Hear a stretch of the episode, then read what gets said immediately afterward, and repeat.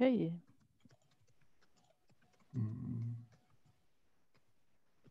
Da ist er, Patrick. Wunderbar.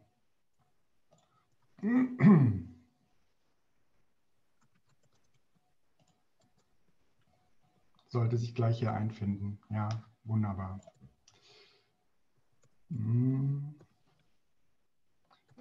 Das Video ist live. Da ist er. Wenn man den YouTube-Link, den ich rumgeschickt habe, neu lädt, dann sieht man jetzt auch den Webtalk, das, ähm, das Live-Video.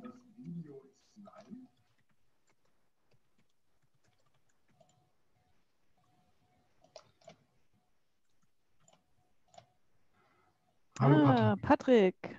Hallo. Du bist noch auf leise gestellt. Du bist noch gemutet.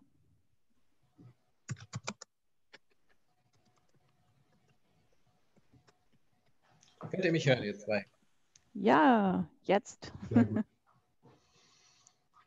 gut, alles äh, läuft, wie es soll. Warten wir noch zwei Minuten, dann starten wir äh, ganz äh, offiziell, so wie es äh, sein sollte. Ja, prima. Kannst du mal schauen, Guido? Ich hatte mich auch äh, mit dem Rechner eingewählt und bin da aber noch nicht zum Diskussionsteilnehmer. Ah, okay. Deswegen Doch. haben wir auch Rückkopplungen, okay. Ähm, hast du dich mit dem gleichen Benutzernamen eingewählt? Ja, siehst du mich zweimal? Nee, leider nicht. Nee, Ist egal, dann nehmen wir dieses Bild, das ist ja das Smartphone. ja. Ähm, Patrick, bei dir gibt es noch eine Rückkopplung.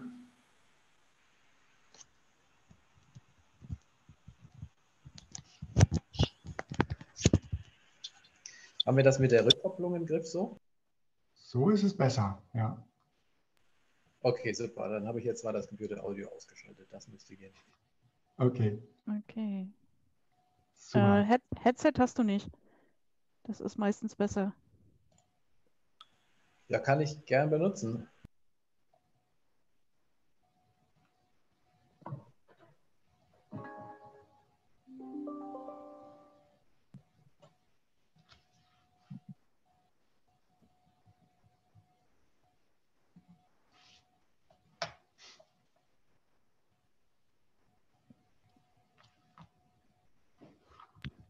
So, jetzt müsste das noch besser sein.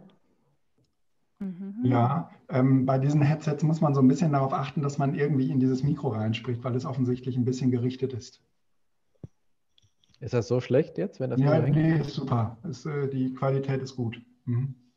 Alles klar, super. Vielen Dank, Guido, fürs Organisieren und äh, schön, dich auch mal wieder zu sehen, Rena. Das ist ja echt schon Ja. total lang her bei uns. Ja, Wir haben 17 Uhr.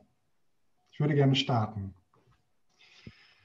Herzlich willkommen an alle, die, äh, die da sind.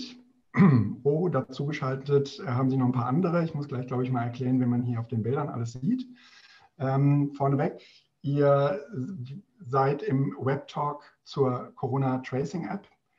Ähm, Datensparsam, nützlich, gut ist der Titel, den wir gewählt haben. Wir wollen uns äh, der Frage widmen, ähm, dieser App, die da gerade in aller Munde ist, äh, wie funktioniert sie eigentlich und wie ist es um den Datenschutz mit dieser App bestimmt?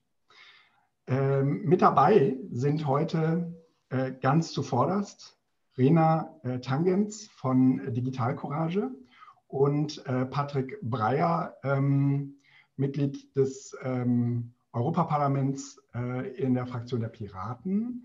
Ähm, dann sind, da, schön, dass ihr da seid. Dann sind noch mit dabei äh, Sokyong Lee. Ähm, Sokyong ist ein äh, Arbeitskollege von der IG Metall und äh, wird mit ähm, anderen zusammen äh, den Chat bearbeiten, ähm, damit wir drei uns vor allen Dingen darauf konzentrieren können, ähm, das Gespräch äh, anständig zu führen. Dann äh, noch mit am Start Werner Hartl und Raya Böbel, ähm, auch beides Bildungsarbeiterinnen ähm, aus anderen Bildungsstätten. Wir haben zusammen diese Webtalk-Reihe auf den äh, Weg gebracht und es gibt für jeden äh, Webtalk äh, einen Hutaufhaber und in dieser Runde bin ich das.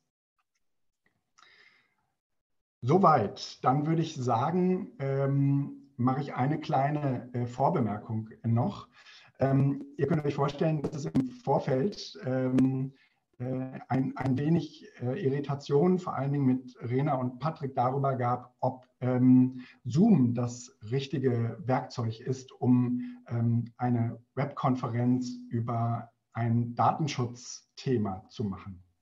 Abgesehen äh, vom, vom Thema ähm, ist es in gewisser Weise ein Widerspruch. Wir hatten, äh, oder ich hatte dann äh, sehr engagiert versucht, eine alternative Lösung auf die Beine zu stellen. Ähm, das ist so ein bisschen daran gescheitert, dass die Dienste alle im Moment ein wenig überlastet sind. Also ähm, haben wir ähm, dann am Ende wieder auf Zoom zurückgegriffen, aber einen YouTube-Link zumindest zur Verfügung stellen wollen, an dem man auch an dem Webtalk teilnehmen kann, ohne dass eine Anmeldung bei irgendeinem der Dienste äh, erforderlich ist.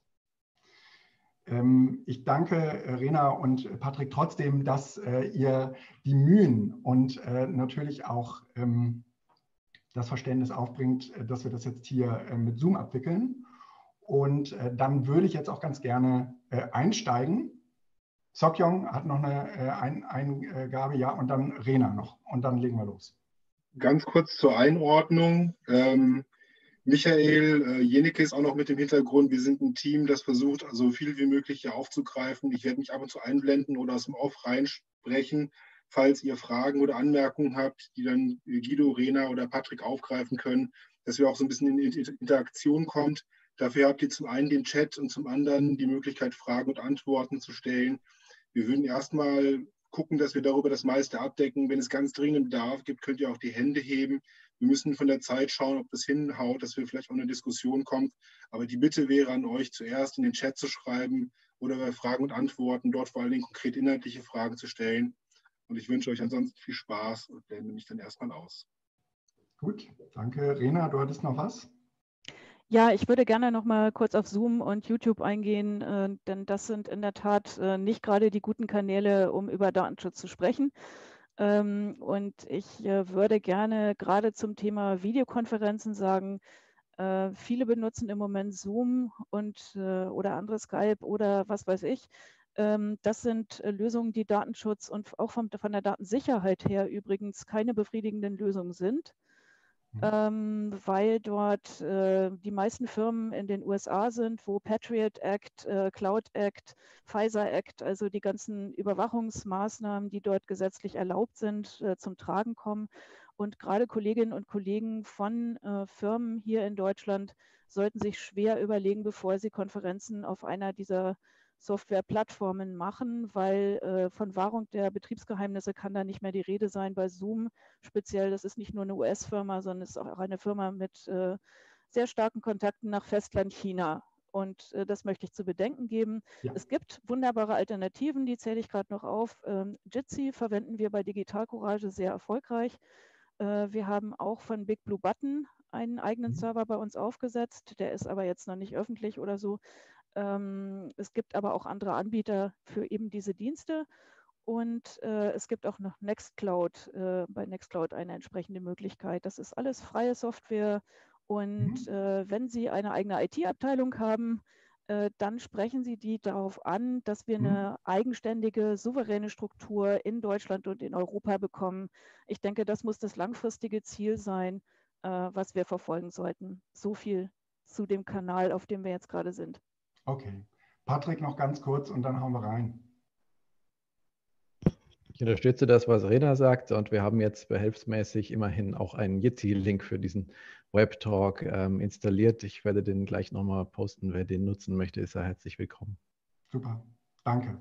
So, jetzt hauen wir rein. Ähm, es geht um Corona-Tracing-App. Äh, es gibt ähm, eine Geschichte zu dieser äh, App, ähm, die ähm, vielleicht sogar Vorläufer hat, über die wir ähm, hier reden müssen. Es hieß früher auch mal eher Tracking, da wo es ähm, äh, auch darum ging, dass man äh, stärker den Ort hm, mit in Betracht gezogen hat. Äh, würde oder könnte jemand von euch beiden vielleicht einmal so ein bisschen ähm, historisch, was, wie ist es eigentlich ähm, dann am Ende zu dieser Tracing-App gekommen und auf der anderen Seite aber auch ähm, äh, so, so ein bisschen, was die Funktionalität ähm, dieser App angeht, etwas er erklärend sagen können, damit wir äh, am Ende ähm, auch wissen, worüber wir reden, wenn wir uns dann, sagen wir mal, die, den Datenschutzteil äh, genauer anschauen wollen. Patrick, willst du? Soll ich? Du kannst gerne, Rena. Okay. Okay, ähm, ja, chronologisch ungefähr. Ähm, sobald äh, Corona irgendwo in Europa angekommen war, kamen dann auch die Ideen an, äh, dass man da mit Technik doch was machen könnte und äh, dass man die Infizierten doch irgendwie verfolgen müsste. Und dann gab es jede Menge kruder Ideen, wie man das denn tun könnte. Äh, so kamen Leute dann mit der Vorratsdatenspeicherung wieder um die Ecke, also die äh, Ortsdaten, Location Data von den Funkzellen von Mobiltelefonen einzusammeln. Und äh, das zu benutzen, das ist völlig untauglich, weil die Funkzellen zum Teil relativ groß sein können. Die Leute haben sich überhaupt nicht in die Augen ge geschaut, äh, geschweige denn angeatmet. Ähm, äh, da hätte es jede Menge Fehlalarme gegeben. Insofern nicht zweckmäßig und deswegen auch nicht verhältnismäßig. Das darf nicht gemacht werden. Ganz mhm. klare Sache. Äh, dann gab es eine Datenspende, eine sogenannte der Telekom, äh, die äh, aggregierte Daten ähm, äh, für die, über die Bewegungen von Leuten dem Robert-Koch-Institut zur Verfügung gestellt haben. Ähm, das kann man auch kritisch sehen, aber sie waren immerhin aggregiert und ähm, man muss dazu wissen, dass die Telekom solche Art Daten schon sehr lange kommerziell anbietet und verkauft. Also sozusagen, da müsste man sich eigentlich schon die ganze Zeit drüber aufregen. Ähm, Was meinst du jetzt genau mit aggregiert? Wie, wieso ist das nicht, wieso ist das, das kein Problem? Ich sage nicht, dass es keins ist, aber es sind dann ungefähr 30 Telefonnummern zusammengefasst. Äh, man verfolgt ah. also nicht mehr die Location von einer einzelnen Person, sondern das wird mhm. vergröbert, dadurch, dass das zusammengefasst ah, wird. Ah, okay. Mhm. Und damit kann man dann erfassen, sind die Leute noch so mobil, fahren die noch so viel Auto oder Zug und äh, bekommt so einen so Überblick, äh, sind die Leute noch so viel unterwegs in Deutschland oder nicht. Äh, mhm. kann ich verstehen, dass man Interesse daran hat, aber nun denn. Mhm. Ähm, dann, äh, ich überlege, was das nächste ist. Ja, genau. Äh, dann wurde überlegt, äh, äh generell GPS ist ja viel genauer und äh, da könnte man doch ganz wunderbar herausfinden, wer gerade wo ist. Äh, und da kommen dann auch immer sehr ähm, absolute Ideen, das müsste man machen und auch zwangsweise und was dann so rüberschwappt. Ähm, dazu muss man wissen, dass in Südkorea zum Beispiel, in China, ähm, entsprechende äh, Daten ausgewertet wurden von allem Möglichen. Da wurden dann auch noch die Daten von Kreditkarten, Zahlungen und was weiß ich was ausgewertet. Und äh, das sind aber Staaten, die nun nicht äh, demokratisch organisiert sind. Da hat man das verordnet und da werden Leute auch dazu gezwungen, das zu verwenden. Das heißt, ich kann dort nicht mehr in die Straßenbahn einsteigen wenn ich nicht die App vorzeige, die zeigt, äh, ist grün, ich habe sie installiert und ich bin äh, noch nicht in Kontakt gewesen mit jemandem, mhm. der infiziert ist. Ähm, schließlich äh, ist dann die Idee gekommen, was könnte technisch gesehen halt eine geeignetere Form sein, die nicht so invasiv ist. Und da kam dieses Konzept auf, was PEP-PT genannt wurde.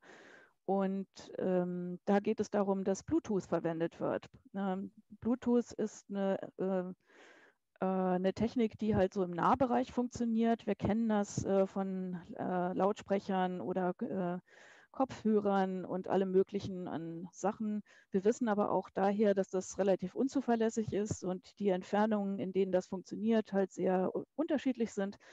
Hm, das äh, Verfahren soll zur Entfernungsmessung verwendet werden. Das heißt, äh, damit will man feststellen, ob jemand äh, so näher als zwei Meter bei mir in der Nähe war und wie lange. Ähm, die, wie lange jemand in der Nähe war, will man daran feststellen, ähm, es werden halt ähm, IDs generiert auf jedem Smartphone, mit dem das temporär, also die wechseln wahrscheinlich alle 10 bis 15 Minuten die sind, enthalten jetzt nicht Name und Telefonnummer, sondern ist halt äh, irgendeine Zahlenfolge. Und ähm, die wird ausgesendet, äh, wenn ich mich per Bluetooth Low Energy mit einem anderen Smartphone austausche. Und ähm, diese Codes werden gespeichert. Und äh, wenn später eine der Kontaktpersonen äh, zum Gesundheitsamt geht, einen Test machen lässt und äh, positiv ist, dann kann sie entscheiden, äh, zu sagen, ich möchte alle, mit denen ich in den letzten 14 Tagen Kontakt hatte, also die so nah dran waren, sowas wie zwei Meter in der Nähe und äh, länger als 15 Minuten, also wie viel das genau ist, ist noch nicht raus, aber so Pi mal Daumen, ähm, die sollen gewarnt werden. Dann gibt das Gesundheitsamt ähm, eine, eine ähm, TAN-Nummer, ähm, damit das freigeschaltet werden kann, die Warnmeldung. Äh, denn ansonsten können wir uns vorstellen, wenn Leute das einfach so machen können, dann könnten Trolle auf die Idee kommen, äh, das Netz mit äh, Corona-Positivmeldungen zu fluten. Äh, Schüler könnten vielleicht dafür sorgen, dass sie doch wieder schulfrei bekommen und ähm, indem sie halt Falschmeldungen rausschicken. Das soll verhindert werden durch diese TAN. Und ähm, die Codes sollen äh, nach dem dezentralen System lokal auf dem Smartphone gespeichert werden und nur wenn eine Meldung halt kommt, äh, wo äh, die IDs dann auftauchen, die ich auf meinem Smartphone lokal habe, dann werde ich benachrichtigt. Ähm, dann liegt es an mir, ähm, freiwillig in Quarantäne zu gehen für 14 Tage und, ähm, und äh, gegebenenfalls einen Test zu machen. Das ist so ungefähr, wie es funktionieren soll. Soll ich noch weiter in Betriebssystemen und ähnliches einsteigen oder wollen nee, wir da gleich nee, drauf kommen? Das, da, äh, da, kommen wir gleich nochmal drauf. Der War das verständlich hatte, jetzt? Äh, wir, wir, gucken uns nochmal eben äh, Patricks Ergänzung an und äh, dann ähm, gucken wir mal in den Chat rein, ob es äh, bis, bis hierhin Fragen gibt. Und äh, dann würde ich auf jeden Fall vorschlagen, werde ich euch beide nochmal ein bisschen präziser vorstellen müssen. Patrick, aber kurz, du hattest dich schon gemeldet. Gern, ja. Bevor wir in die Tiefe von diesen Apps einsteigen, doch noch eine Vorbemerkung zu einem anderen Thema, was Rena kurz angesprochen hat, nämlich die sogenannte anonymisierte Aushändigung von ähm, Bewegungsdaten. Mhm. Ähm, ich hatte das für ein sehr großes Problem, auch wenn es für 30 Personen aggregiert ist, mhm. weil du damit letzten Endes sehen kannst, wo haben sich Menschen getroffen, wo haben sich größere Menschenmengen getroffen, vielleicht sogar in Echtzeit, wenn man das gesetzlich so machen würde. Und die Behörden können natürlich jederzeit eine Identifizierungsabfrage, eine Funkzellenabfrage nachschieben, um diese Daten zu de-anonymisieren und rauszufinden, wer genau hat sich denn da getroffen. wenn man sich überlegt, ähm, Gipfelproteste in Hamburg und so weiter, es gibt viele Fälle, wo Verfassungsschutz oder ähm, Ermittlungsbehörden auch anonymisiert ein großes Interesse dran haben, wo treffen sich Menschen und wo umgekehrt auch Menschen ein großes Interesse dran haben, sich anonym und ohne dann hinterher deswegen ausgeforscht zu werden. Äh, zu treffen. Und wegen diesem Potenzial für eine Massenkontrolle halte ich das für ähm, hochproblematisch, dieses Instrument. Viele wissen gar nicht, dass sie dem widersprechen können. Wenn ihr Kunde bei äh, Telekom seid oder ähm, bei äh, Telefonica, die bieten einen Link an, um der auch anonymisierten Herausgabe eurer Bewegungen äh, zu widersprechen. Und ich empfehle euch, das zu machen. Jetzt werde ich ähm, einmal kurz noch einen Break machen und die Gelegenheit nutzen, euch beide etwas intensiver vorzustellen, weil ähm, in äh, bestimmten Kreisen seid ihr äh, sehr bekannt und äh, in den IG Metall-Kreisen zum Beispiel, in die wir jetzt hier vor allen Dingen ausstrahlen, vielleicht gar nicht so sehr. Ähm, Rena, Rena Tangens äh, für Digitalcourage ihr seid diejenigen, die hinter dem Big Brother Award stecken. Äh, das ist zum Beispiel eine der, der, großen, ähm, der, der großen Dinge, die wir euch zu verdanken haben. Der Big Brother Award ist so ein Datenschutz-Negativpreis, der, ähm, den ihr einmal im Jahr verleiht und ähm, der in der Regel auch ähm, immer eine ganze Menge an naja, zugespitzten Hinweisen mit sich bringt, welche Firmen eventuell mal genauer ähm, sich um die Privatsphäre ihrer Kunden äh, kümmern sollten. der, ähm, der Patrick Breyer, äh, dass, äh, dass es ähm, die Person, die meines Wissens hinter der ersten Verfassungsklage äh, gegen Vorratsdatenspeicherung steckt. Patrick, ist das richtig?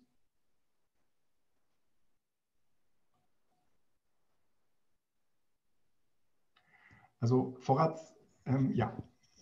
Ja, ähm, das ist tatsächlich so.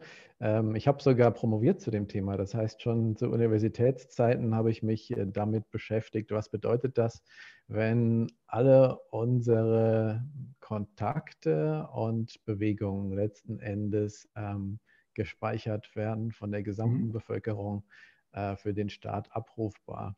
Und ähm, das ist ein Prinzip, was sich in vielen Bereichen durchzusetzen droht, eben auch jenseits ähm, des, der Telefonie. Ähm, das ist eigentlich das Gegenteil von Datenschutz, denn Datenschutz bedeutet, ich habe erstmal ein Recht auf Privatsphäre, außer wenn es Gründe gibt, ähm, sozusagen ähm, das zu durchbrechen. Und Vorratsdatenspeicherung macht das Gegenteil. Das sagt, erstmal sind alle unter Generalverdacht und müssen alle gespeichert werden. Und hinterher gucke ich erst, ist das überhaupt notwendig, will ich darauf zugreifen. Und weil das so ein großer Dammbruch ist, äh, große Gefahr für, größtes Gefahr für unser Grundrecht auf Privatsphäre, mhm. da haben wir uns mit Digital Courage zusammen, mit Arbeitskreis Vorratsdatenspeicherung so massiv immer gegen diese Vorratsdatenspeicherung gewehrt und große Proteste organisiert und sind auch erstmal erfolgreich gewesen. Das erste Gesetz wurde gekippt. Das ja. zweite Gesetz ist im Moment ähm, ausgesetzt, also wird nicht angewandt. Und der Europäische Gerichtshof wird in Kürze, in wenigen Wochen, darüber entscheiden, ob er sein Urteil dazu unverhältnismäßig aufrechterhält oder ob er dem nachgibt, was eben alle Regierungen und leider auch der europäische Datenschutzbeauftragte eingeredet haben, nämlich die Speicherung an sich wäre nicht das Problem, es hinge nur von dem Zugriff ab. Ich mhm. bin der Überzeugung, dass unter dem Eindruck einer ständigen Überwachung können wir uns nicht frei verhalten. Danke dir. Ähm, das äh, solltet ihr auf jeden Fall über äh, die beiden eingeladenen Gäste, ähm, Gästinnen wissen, weil ähm, die natürlich nicht ohne Grund hier sitzen. Das sind sozusagen äh, zwei Personen, die sich in den letzten Jahrzehnten ähm, intensiv mit den Thematiken auseinandergesetzt haben. Und ähm, das ist äh, aus meiner Sicht ein guter Anlass, um jetzt auch äh, auf sowas wie die Corona-Tracing-App zu gucken, ähm, weil dort ganz zu Anfang eine ganze Reihe von Fehlern gemacht wurden, aber ähm, korrigiert mich äh, in der augenblicklichen, ähm, im augenblicklichen Design, so wie die, wie die App daherkommt, ähm, kann man damit zumindest leben. Äh, die die äh, Tracing-App das wollte ich noch äh, ergänzend hinzufügen, hat vor allen Dingen die Rolle und Funktion, ähm, die äh, Infektionsketten äh, zu unterbrechen.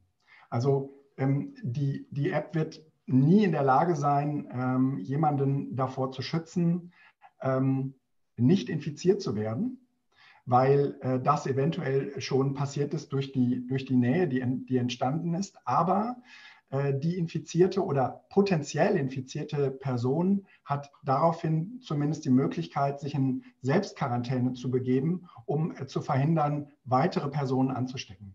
Es ähm, ist also eher der Versuch dieser App, ähm, den äh, dritten, also ab dem dritten Kontakt, Infektionskontakt, sozusagen Abbrüche herbeizuführen, äh, um sicherzustellen, äh, dass wir die Kurve flach halten.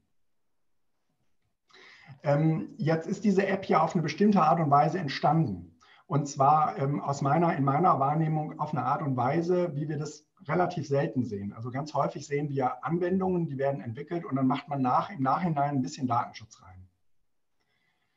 In meiner Wahrnehmung ist das ähm, hier anders passiert. Man hat sich erst ähm, ganz vehement Gedanken über den Datenschutz gemacht und darum rum eigentlich überlegt, wie müsste man das, wie müsste man das bauen, damit möglichst datensparsam ähm, diese, äh, diese App realisiert werden kann. Ähm, mögt ihr vielleicht mal so ein wenig die, die ähm, Bedingungen dafür aufzählen, dass eine Software ähm, ja, datensparsam oder nach ähm, also datenschutzkonform, wenn man das so sagen kann, datenschutzkonform ähm, entwickelt wird. Soll ich? Patrick kann auch gerne. Fang du gerne an, Rena. Äh, danke. Mm, also es gibt den Begriff Privacy by Design. Das heißt, ähm, ähm, Datenschutz ist von Anfang an in der Gestaltung einer Software, einer Technik mit berücksichtigt worden. Es ist nicht so das kleine Sahnetüpfelchen, was hinterher noch oben drauf gesetzt wird, damit es hübsch aussieht, sondern es soll von Anfang an äh, integriert sein in die Technik. Äh, dieses Konzept ist von der ähm, kanadischen Datenschutzbeauftragten Anne Kavokian äh, sehr stark ähm, ähm, gepusht worden. Sie hat sich sehr intensiv mit diesem Konzept beschäftigt. Von ihr gibt es einige Veröffentlichungen dazu.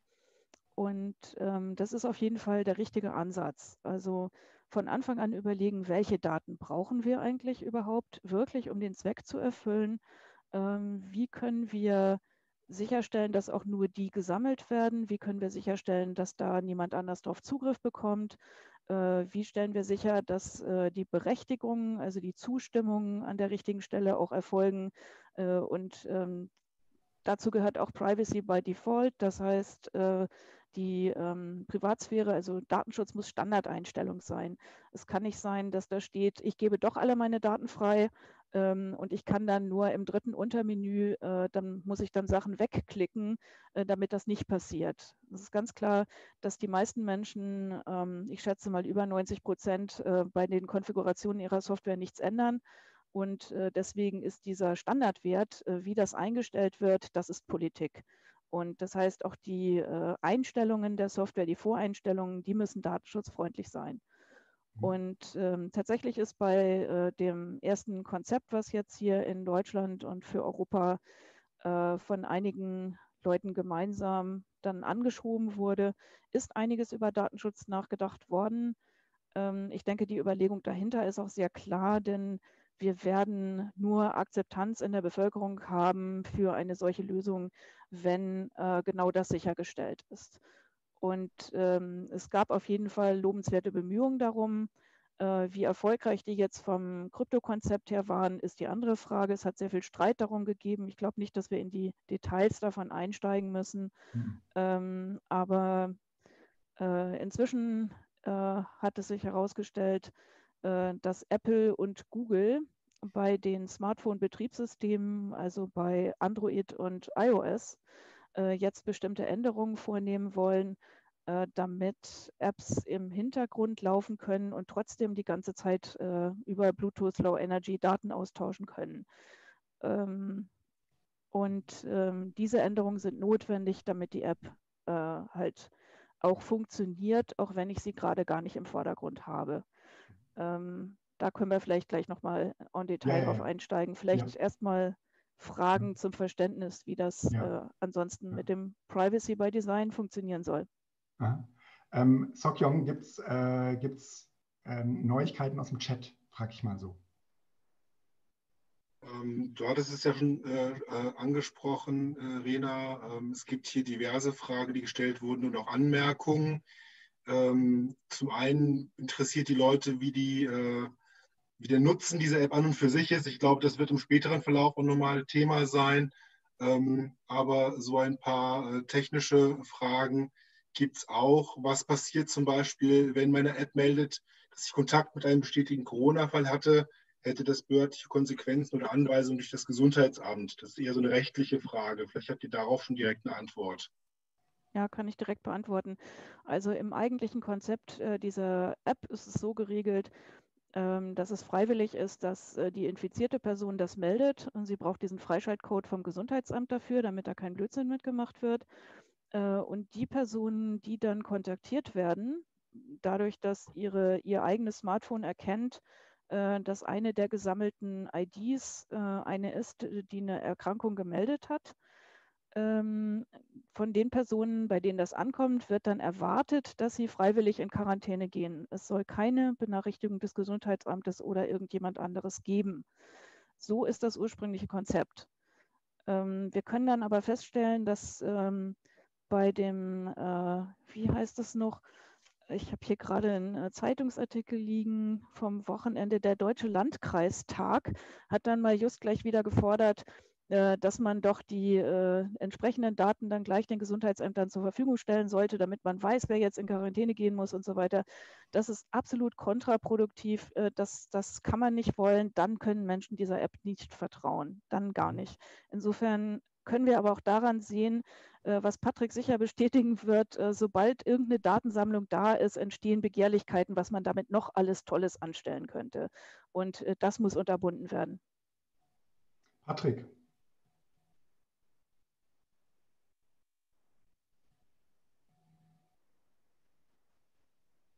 Man hört dich noch nicht.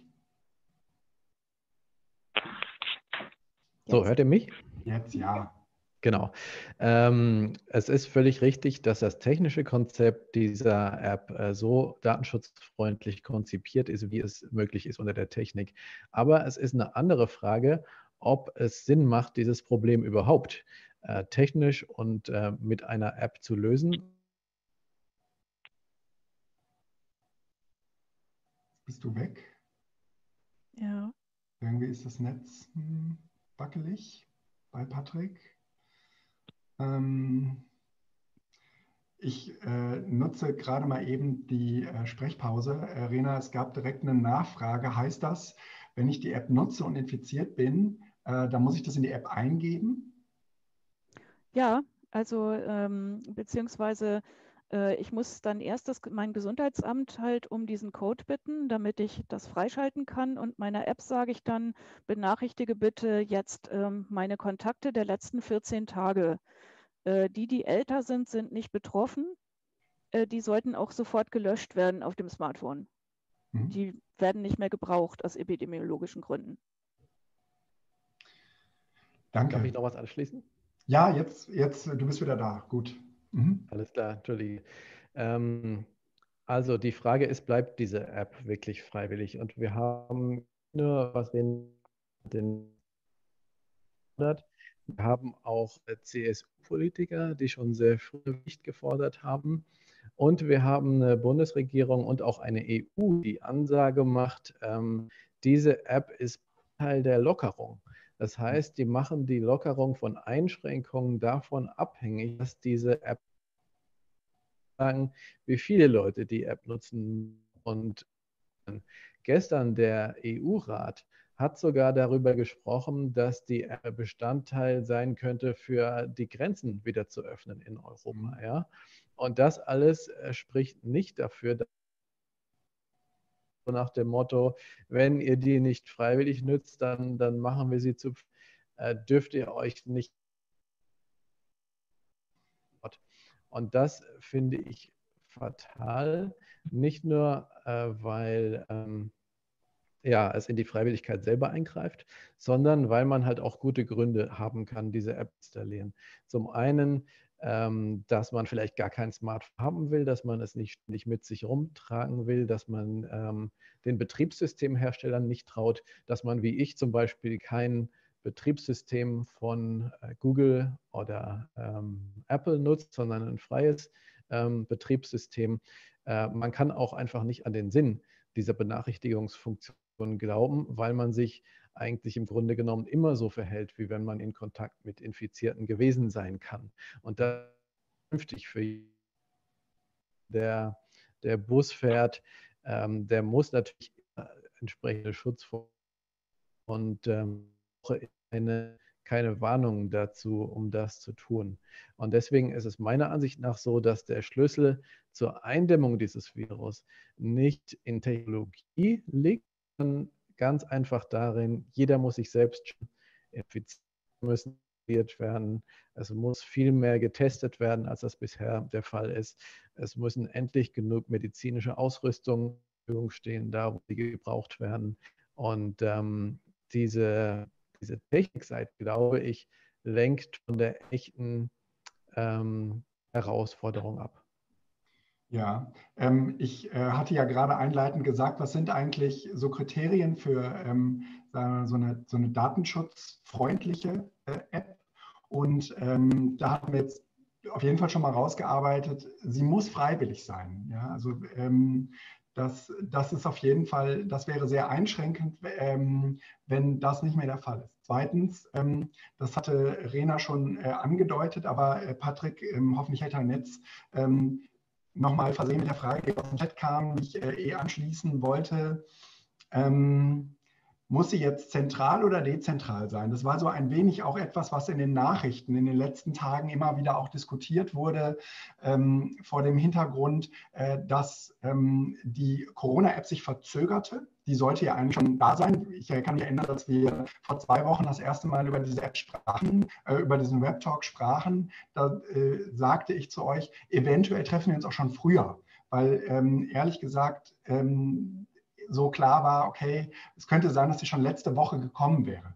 Ähm, das ist dann, äh, das ist dann alles äh, nicht gekommen, äh, aufgrund dieser Verzögerung, aufgrund, sagen wir mal, des Streits, der sich entfachte, auch weil es in unterschiedlichen Ländern unterschiedlich gehandhabt werden wollte oder sollte.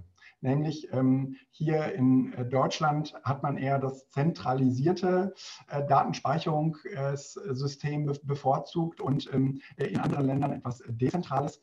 Ähm, vielleicht kannst du, Patrick, auf der einen Seite einmal kurz ähm, erklären, was aus deiner Sicht sagen wir mal, die, die datenschutzfreundlichere Variante ist und ähm, auf der anderen Seite vielleicht auch noch mal etwas dazu sagen, ähm, was passiert denn jetzt, wenn da, wenn da unterschiedliche Apps unterwegs sind und ähm, man in Zukunft vielleicht von äh, A nach B äh, reist und ähm, die, die Länder ja äh, auch eigentlich untereinander irgendwie ähm, die gleiche Sprache sprechen müssten, damit so eine App funktioniert oder nicht? Ja, also ähm, man muss wissen, dass ähm, diese ähm, Bluetooth-Funktion, die da jetzt genutzt werden soll für die App, war bisher eigentlich immer in anderem Zusammenhang in der Diskussion, nämlich ähm, im Zusammenhang mit dem sogenannten Offline-Tracking. Das heißt, äh, Geschäfte und Läden haben diese Bluetooth-IDs genutzt, um die Bewegung von Personen innerhalb eines Ladens nachverfolgen zu können. Ähm, man kann damit Kundenanalysen machen, man kann aber eventuell auch davon ausgehen, verschiedene Sachen einblenden, verschiedene Preise anbieten, je nachdem, ob sich das zuordnen lässt einer konkreten Person oder nicht. Das heißt, äh, grundsätzlich mal ist, zeichnet eine solche App halt auf, ähm, in wessen Nähe man war und mit wem man sich getroffen hat. Ähm, das ist natürlich eine sehr, sehr private Information und deswegen ist es sicherer und ein besserer Ansatz, wenn diese Informationen in meinem Gerät äh, gespeichert werden, als sie zentral äh, zu speichern, wo sie dann auch zu anderen Zwecken ähm, genutzt und äh, missbraucht werden können. Natürlich haben auch Polizei und Nachrichtendienste Interesse daran zu wissen, wer mit wem ähm, in Kontakt gewesen ist. Und ähm, je nach Ausgestaltung, je nachdem, ob zum Beispiel die IP-Adresse ähm, verschleiert wird oder nicht, lässt sich auch die Pseudonymität des Nutzers dieser App ähm, jedenfalls von Seiten der Polizei und von Seiten von Behörden eventuell wieder aufheben. Vielleicht kann ich eine Sache nachschieben, die äh, im Chat auch an mich gefragt worden ist. Ähm, was, was schlägst du sozusagen stattdessen vor?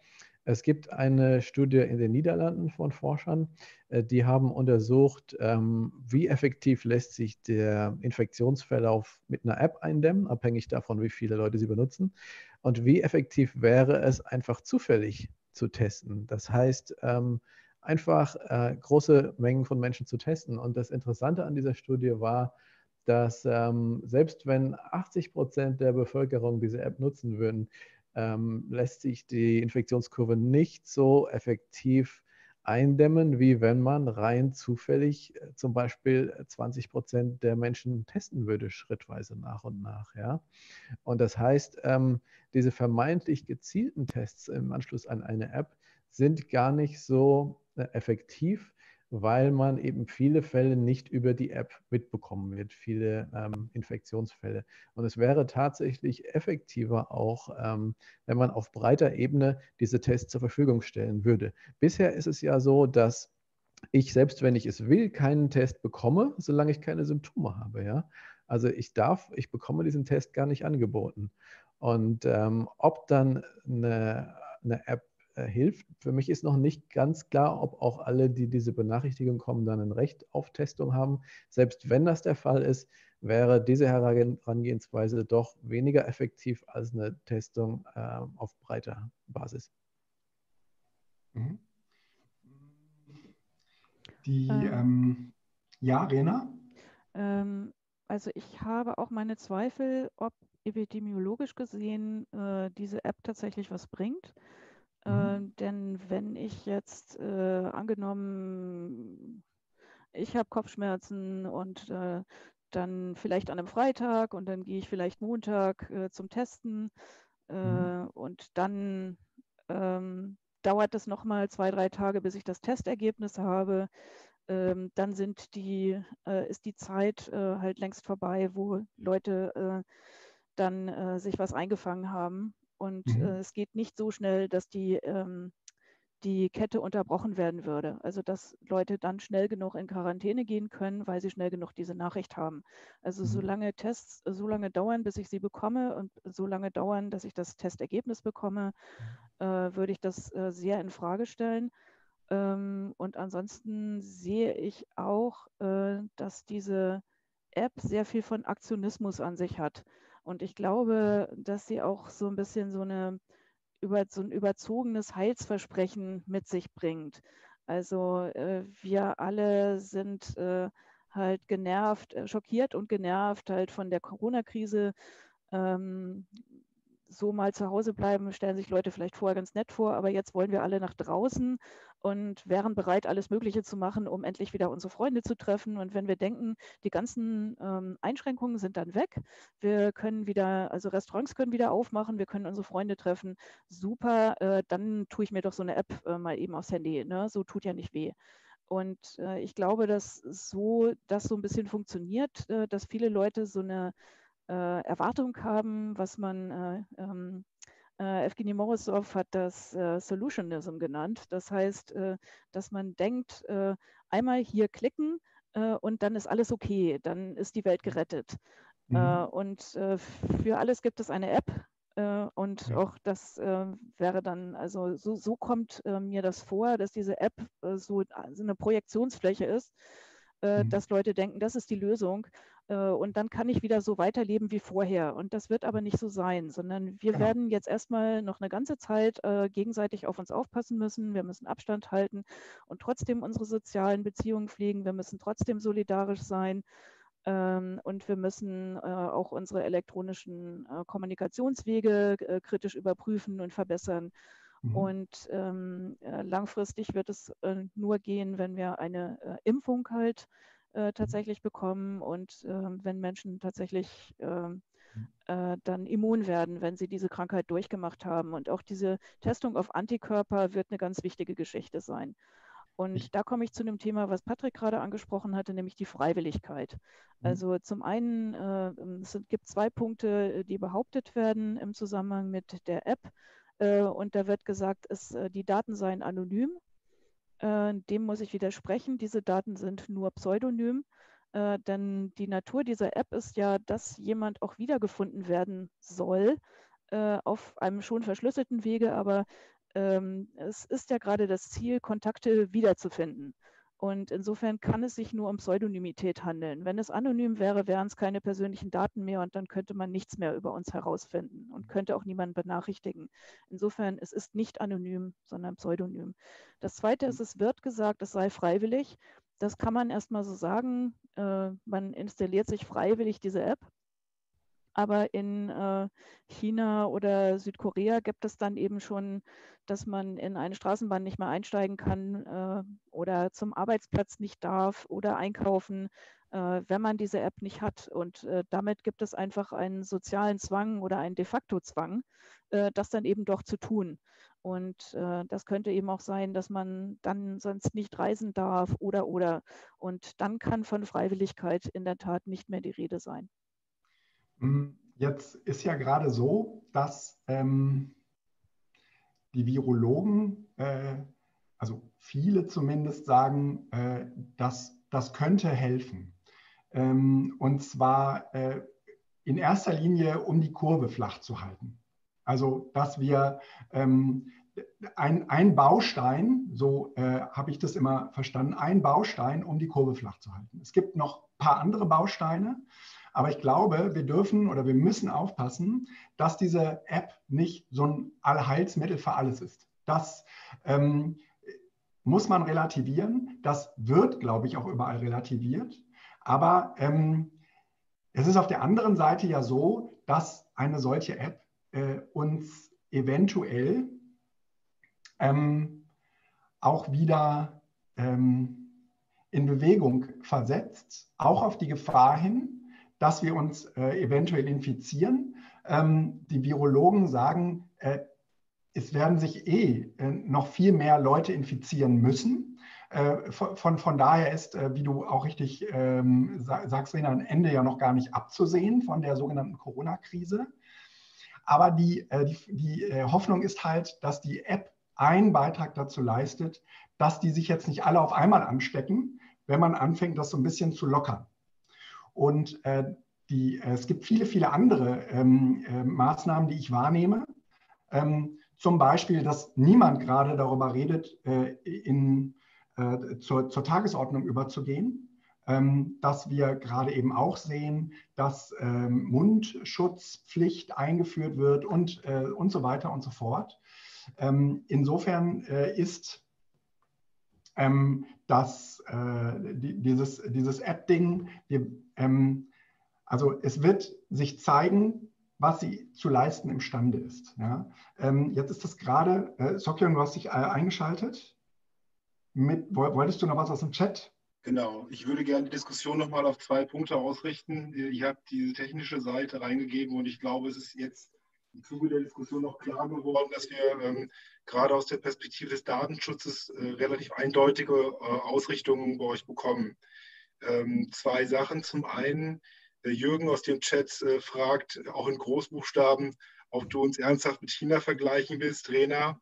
Äh, ich würde jetzt gar nicht so sehr wollen, dass du so, so speziell auf diese Frage eingehst, aber vielleicht nochmal die Bitte, ähm, und das hatte, glaube ich, Guido auch gerade versucht, nochmal Vorzüge ähm, äh, hervorzuheben. Ich weiß, es ist schwer, weil ihr tatsächlich einen sehr genauen Blick aus dieser Datenschutzperspektive habt, nochmal so eine Abwägung zu treffen, unter der Annahme, dass wir, sagen wir mal, eine andere Ausrichtung in Deutschland haben als in China oder Südkorea, was mögliche Szenarien sein können, dass es tatsächlich hilfreich ist, so eine App zu haben. Das wäre die eine Frage. Und die andere ist eher so einer technischen Natur. Ähm, es wurde auch gefragt, ob diese App voraussetzt in der Form, wie sie gerade geplant ist, dass tatsächlich Bluetooth immer an sein muss. Diese Frage lässt sich vielleicht schneller beantworten. Dann fange ich mit der zweiten Frage an. Äh, ist es Bluetooth Low Energy? ähm, was äh, mit Beacons arbeitet, was halt äh, offenbar weniger Strom verbraucht, denn Bluetooth anzuhaben saugt halt auch den Akku vom Smartphone leer. Ähm, und es ist Bluetooth Low Energy und das muss, Bluetooth muss dann an sein.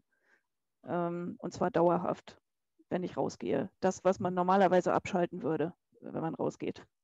Auch aus mhm. Sicherheitsgründen. Bluetooth ist nämlich eine relativ unsichere Technologie, äh, wo man damit gleichzeitig auch das Smartphone für Hackversuche äh, tatsächlich äh, etwas aufmacht. Das zu Bluetooth. Und die andere Frage war äh, die, der Vergleich mit China. Ähm, ja, äh, ich will erstmal sagen, ähm, nein, natürlich will ich das nicht vergleichen. Ich will nur sagen, äh, wir haben in Deutschland schon ähm, mit dieser App erstmal die Voraussetzung, dass man versucht hat, ähm, äh, potenziell sehr schädliche äh, Möglichkeiten, technische Möglichkeiten auszuschließen. Also kein GPS-Tracking, also festzustellen, wer hält sich gerade wo genau auf. Es sollen auch nicht die Telefonnummern oder die Namen von den Leuten gesammelt werden, wie es in anderen Ländern der Fall ist. Ähm, ich denke, es ist schon eine relativ datensparsame Lösung angestrebt worden. Wie die aber hinterher im Einzelnen tatsächlich aussieht, das werden wir erst entscheiden können, wenn wir die App tatsächlich haben. Und das wird sich noch hinziehen.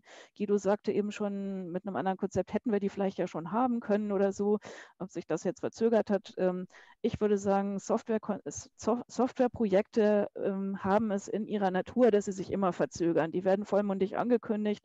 Und ähm, meine Schätzung wäre, vor Juni werden wir keine App haben. Also ähm, es ist jetzt der Fall, dass Apple und Google halt ähm, iOS und Android als Betriebssysteme äh, dafür vorbereiten und äh, dann können, können die Apps daran angedockt werden. Und ähm, bis das für die verschiedenen Android-Versionen, also durchgezogen ist. Es gibt unendlich viele Smartphones, die auf veralteten Betriebssystemen laufen. Die müssten erstmal ein Update bekommen, was mit dem Gerät auch läuft. Ähm, dann, äh, wie Patrick schon sagte, es gibt viele Menschen, äh, die ein freies Betriebssystem verwenden und für die ist an dieser Stelle dann auch nicht gesorgt. Mhm. Ähm, bis da tatsächlich was da ist, glaube ich, werden wir noch da noch lange drauf warten müssen.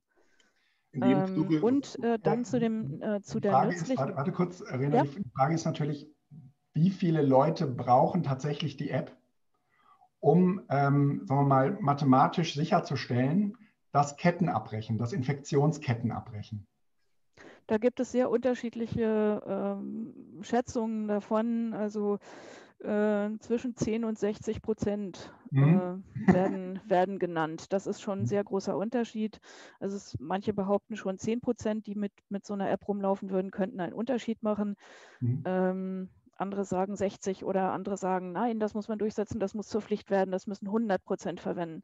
Und jetzt denken wir auch mal an die vielen älteren Menschen, die überhaupt kein Smartphone haben. Äh, die bräuchten dann ja auch erstmal irgendein kleines Gerät, was sie mit sich herumtragen können, was nur genau diese Funktion hat und sonst keine andere. Okay. Ähm, und ähm, äh, ich wollte noch sagen, unsere App, die in Deutschland, die orientiert sich an einem Konzept, was bisher in Singapur verwirklicht wurde. Also nicht das aus Südkorea und China, sondern in Singapur. Und äh, da Singapur sah bisher so als, so als Musterknabe so aus. Ähm, tatsächlich haben, ist Singapur jetzt gerade an dem Punkt, wo die Infektionen zu viel werden und wo die App in dem Sinne dann wieder nicht mehr funktioniert.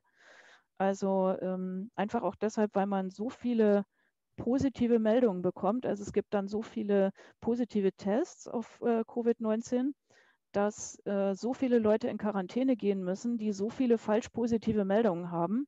Mhm. Ähm, das äh, funktioniert dann einfach auch nicht mehr. Wir müssen mhm. das uns auch hier jetzt vorstellen, wenn wir einmal so eine Meldung bekommen, dann gehen wir 14 Tage in Quarantäne und nehmen das auf uns. Und wenn wir das dann noch zweimal oder so gehabt haben, äh, dann werden wir schon eine gewisse Alarmmüdigkeit bekommen, wenn wir dann mhm. gar nicht krank geworden sind. Äh, und vielleicht ist auch unser Arbeitgeber nicht besonders glücklich, wenn wir dann zum dritten Mal in Quarantäne gehen. Mhm. Ähm, und da können wir möglicherweise nichts für, weil wir in, in der, im Bus saßen oder so, schon mit Mundschutz und allem.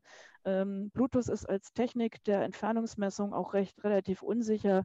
Es ist nicht gesagt, dass ich tatsächlich in einer Entfernung war, wo ich mich angesteckt habe. Es könnte auch sein, dass ich auf dem Fahrrad neben jemand an der Ampel gestanden habe, äh, der im Auto mit, äh, mit äh, ähm, Fensterscheibe, mit geschlossenen Fensterscheiben halt saß. Unsere ähm, Bluetooth-Verbindung äh, hat sich hergestellt und mhm. äh, dann gibt es eine Warnmeldung und es gab aber keine Chance, dass wir uns irgendwie infiziert hätten. Ja. Patrick hatte sich gemeldet. Ähm, ähm, füge gerne noch was hinzu. Ich hätte dann auch direkt eine weitere Frage an dich. Ja, also die Effektivität einer solchen App hängt halt davon ab, wie viele Leute dann auch getestet werden. Und umgekehrt ist es auch so, dass auch ohne App, ähm, je mehr Leute getestet werden, desto besser äh, die Infektionen erkennen und damit auch Infektionsketten eindämmen. Ich habe jetzt im Chat nochmal den Link äh, zu der Studie gepostet, wo auch verschiedene Verläufe dargestellt werden. Das heißt, abhängig von, je nachdem, wie viele Leute die App nutzen, wie das die Infektionsketten beeinflusst, aber eben auch, dass wenn man zufällig einen großen Teil der Bevölkerung wirklich testen würde, wäre das nochmal sehr viel effektiver. Und deswegen muss eigentlich die, die Lösung sein, testen, testen, testen. Wir müssen die Testkapazitäten hochfahren. Äh, Im ersten Schritt müsste mal jeder, der einen Test haben will, ihn auch bekommen. Das ist im Moment nicht so.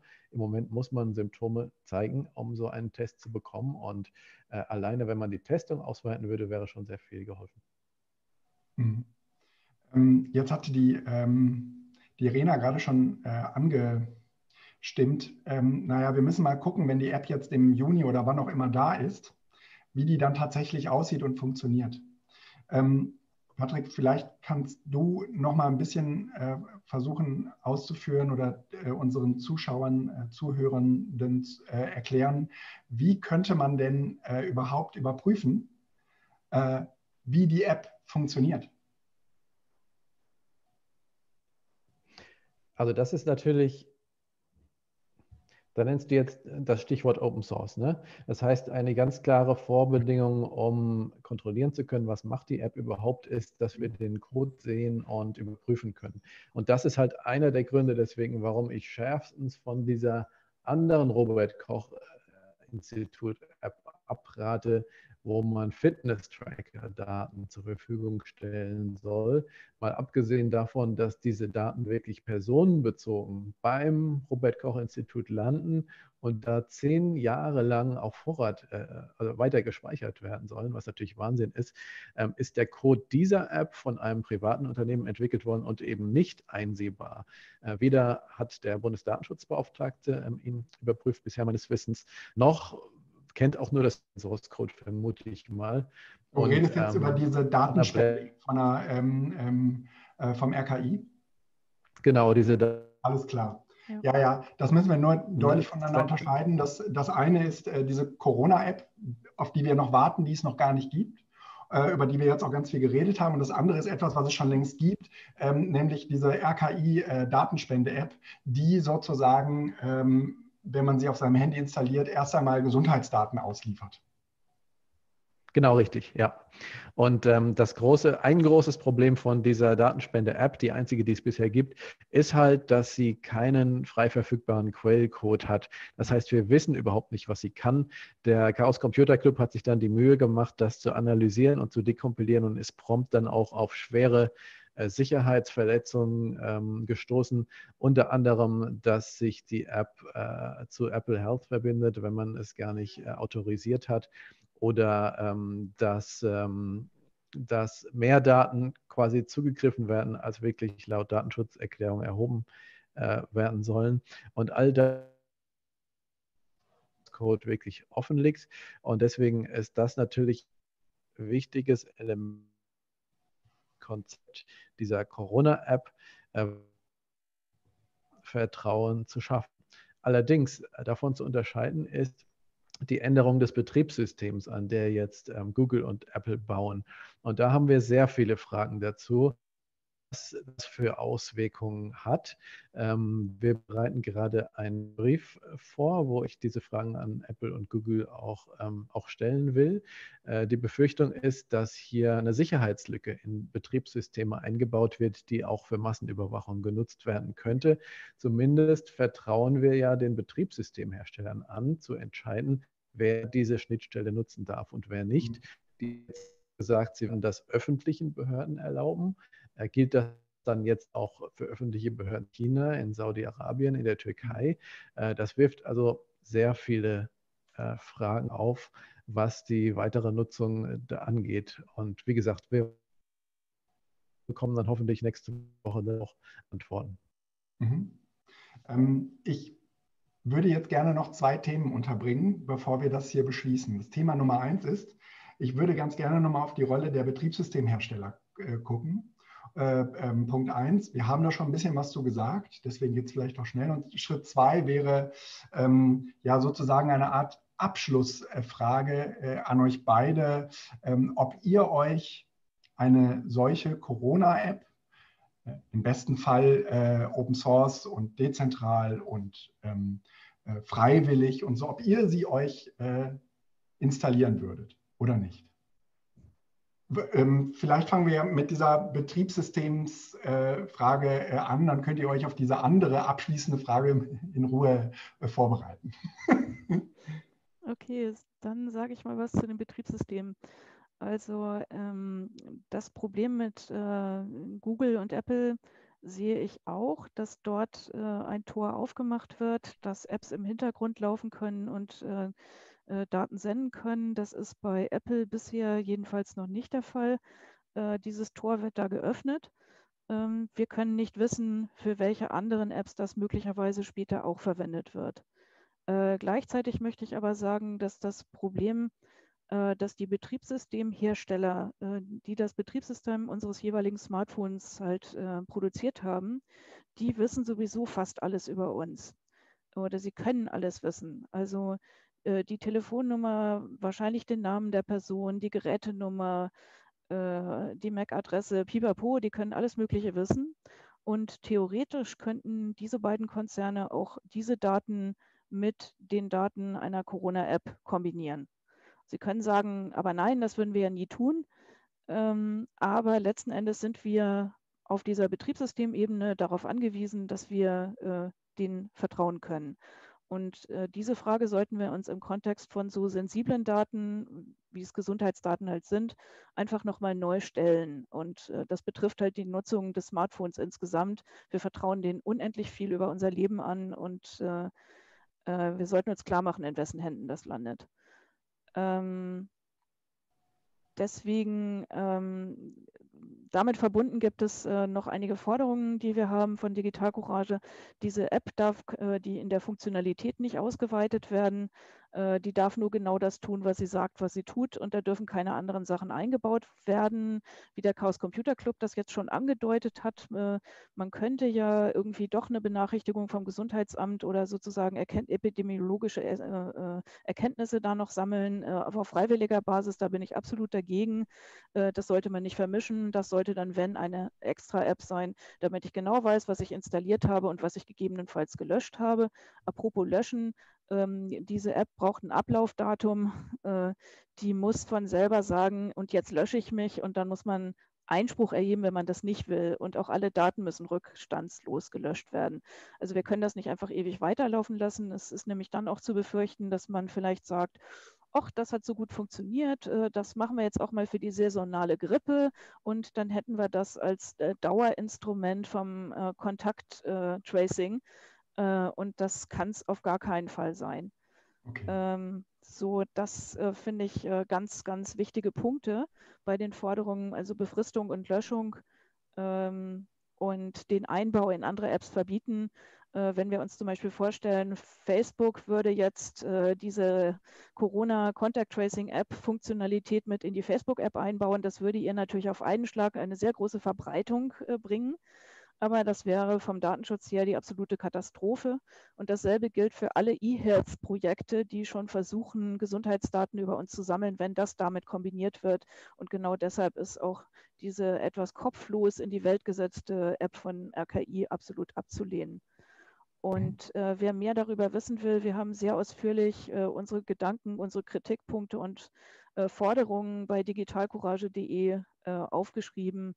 Äh, weil wir uns äh, jetzt äh, die ganze Zeit ähm, auch vom Homeoffice aus mit diesen Punkten beschäftigen, ebenso wie mit den datenschutzfreundlichen Homeoffice-Tools wie Videokonferenzen. Ähm, Frage äh, an Patrick, willst du dem noch was hinzufügen? Sonst würde ich zu der letzten und alles entscheidenden Frage kommen.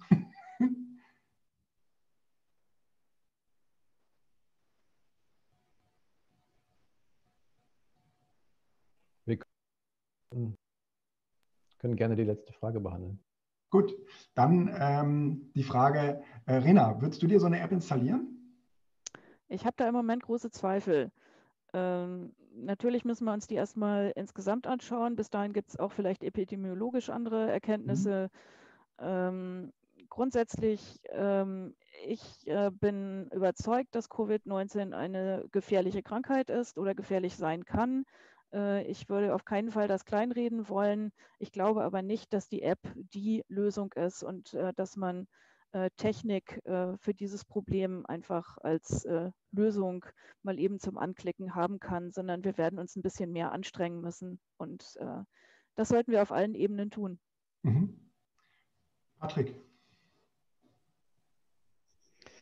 Ja, ähm, zunächst mal eben hatten wir es von dieser ähm, Datenspende-App Robert-Koch-Institut. Wir haben dem einen Fragenkatalog von elf Fragen geschickt, auf die wir bis heute keinen Satz Antwort bekommen haben. Ne? Also äh, fehlt mir ehrlich gesagt das Vertrauen in die ähm, nächste App, die, die, die kommen wird. Aber ganz unabhängig davon, ich werde mir die nicht installieren, aus Gründen. Der erste Grund, sie wird bei mir nicht. Mhm Lineage und die App soll offensichtlich äh, ähm, äh, Betriebssystem setzen. Das, ähm, dass äh, wenn ich die App nutzen würde, würde ich wahrscheinlich ähm, sehr schnell davon benachrichtigt werden, weil ich mich halt im, im offenen öffentlichen Raum oft beim Einkaufen, Busfahren und so weiter aufhalte.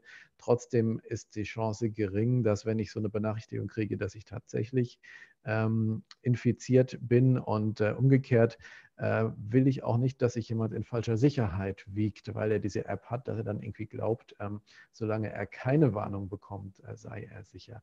Sondern ähm, ich verhalte mich so, wie wenn ich halt ständig einem möglichen Infektionsrisiko ausgesetzt bin. Ich halte Abstand, ich ähm, desinfiziere mich. Wir haben jetzt hier auch in Schleswig-Holstein eine eine Pflicht, ähm, da Mund-Nasen-Bedeckung, wie viel das bringt, ist nochmal eine eigene Diskussion wert. Aber ähm, diese, ähm, dass die App mich äh, oder andere schützen würde, glaube ich nicht. Und vor allem, ich habe halt das Bedenken, wird die App freiwillig sein oder äh, wird sie verpflichtend werden? Wird sie Voraussetzung werden dafür, dass ich reisen darf, dass ich bestimmte Gebäude äh, habe? Und ich komme wirklich aus der Bürgerrechtsbewegung und kämpfe seit Jahrzehnten gegen Massenüberwachung und habe eben immer wieder genau die Erfahrung, dass wenn man einmal die Tür aufmacht zu einem konkret begrenzten Zweck, äh, dass sich dann immer scheibchenweise die nächsten Schritte anschließen. Und deswegen ähm, ein grundsätzliches Misstrauen in, ähm, in diesen Staat und seine guten Absichten entwickelt. Und ähm, vor dem Hintergrund pflichte ich dem bei, was andere ja auch schon im Chat geschrieben haben. Man versucht hier mit Technik ein Problem zu lösen, das anderer Lösungen bedarf.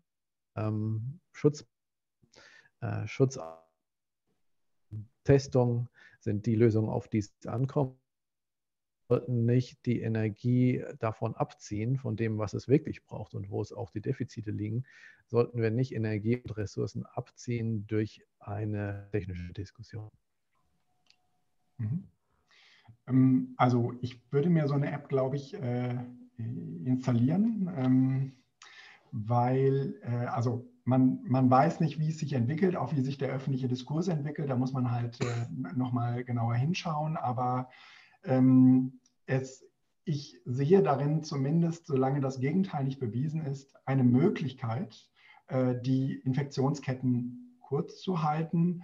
Ähm, es geht gar nicht darum, äh, dass ich gesund bleibe, sondern es geht darum, dass der Kontakt, Kontakt nach mir gesund bleibt.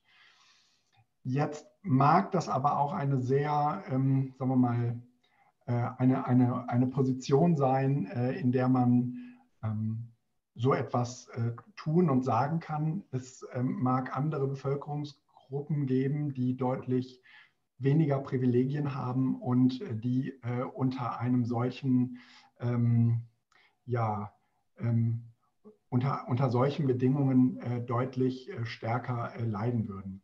Grundsätzlich ähm, glaube ich aber, dass wir den Versuch wagen müssen, zu herauszufinden, ob das hilft oder nicht. Ähm, und äh, ich, bin mir, ich wäre mir auch relativ sicher, äh, wenn man merkt, dass die Fallzahlen in die Höhe schnellen, dass die Benutzung der App relativ schnell, ähm, auch gesellschaftlich, ähm, keine, keine große, keine gute Basis haben wird. Ähm, Rena und Patrick, ich danke euch beiden, dass ihr euch äh, die Zeit genommen habt, dass ihr ähm, uns mit euren äh, Ideen, Gedanken äh, und, und eurem Fachwissen ähm, hier zur Seite gestanden habt. Ähm, das wird auf jeden Fall, äh, das, da bin ich mir relativ sicher, innerhalb der IG Metall äh, noch äh, einiges an Diskussionen zur Folge haben. Vieles davon haben wir offen gelassen, vieles davon habe ich zumindest im Chat gesehen, sehen die Kolleginnen und Kollegen teilweise auch anders. Ähm, aber ähm, was in jedem Fall auch mit diesem Webtalk deswegen auch öffentlich gelungen sein sollte, ist, einen Beitrag zum öffentlichen Diskurs zu leisten. Denn äh, am, am, Ende des Tages ähm, geht es gar nicht darum, äh, ob jemand recht hat oder nicht, sondern äh, hier geht es vor allen Dingen darum, möglichst viele Teile der Gesellschaft, äh, sagen wir mal, mit zu beteiligen, auch äh, in, der, in der Diskussion mit zu beteiligen dazu, darüber, ähm, was, was gerade ähm, mit so einer App äh, möglich ist, die ja auch ein wenig ein Stellvertreter ist für, für viele andere ähm, Technologien, äh, die so unseren Alltag erreichen. Ich das soll sein. Einen kleinen Gruß ähm, von Douglas Adams für euch. Don't panic. okay. Ich äh, beschließe diesen äh, Web-Talk hier. Vielen Dank, äh, Rena. Vielen Dank, Patrick. Ähm, nächste Woche geht es an der gleichen Stelle um 17 Uhr hier wieder weiter. Bis dahin, macht's gut und tschüss. Und äh, einen schönen Dank. Tschüss. Adieu. Tschüss.